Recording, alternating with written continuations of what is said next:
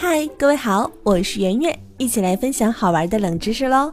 今天要和您来说说“三姑六婆”到底指的是什么呢？民间呀常有“三姑六婆”之说，它频频出现在日常口语当中，用来泛指社会上从事各种职业的女性。那么“三姑六婆”到底有何历史渊源？你有没有想过，三姑到底是哪三姑？六婆又是指哪六婆呢？三姑六婆一词呢，最早出现在明代学者陶宗仪的笔记中，它用来形容各种身份的古代妇女。所谓的三姑，是指三种宗教的出家女性，即尼姑、道姑和卦姑。尼姑呢，又叫做比丘尼，是指遁入佛门的女子；道姑即女道士；卦姑是指专门给人算卦的女性。而六婆呢，指的是牙婆。媒婆、师婆、前婆、药婆和稳婆，牙婆也叫做牙嫂，是指专门以贩卖人口为业的女性。今天我们称她们为人贩子。牙婆既向府宅官员和富贵豪绅售卖宠妾歌女，也为他们提供粗使丫头。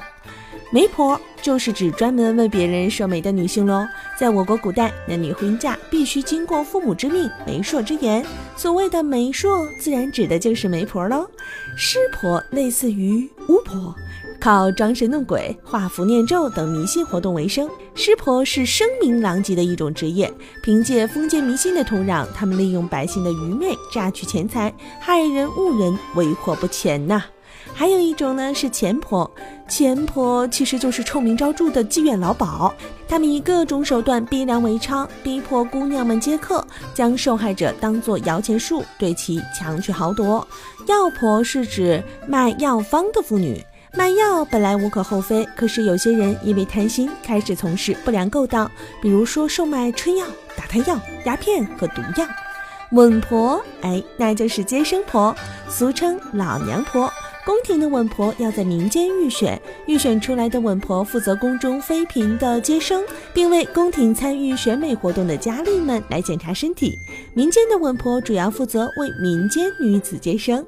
所以说，通过今天的分享，您知道三姑六婆到底指的是什么了吧？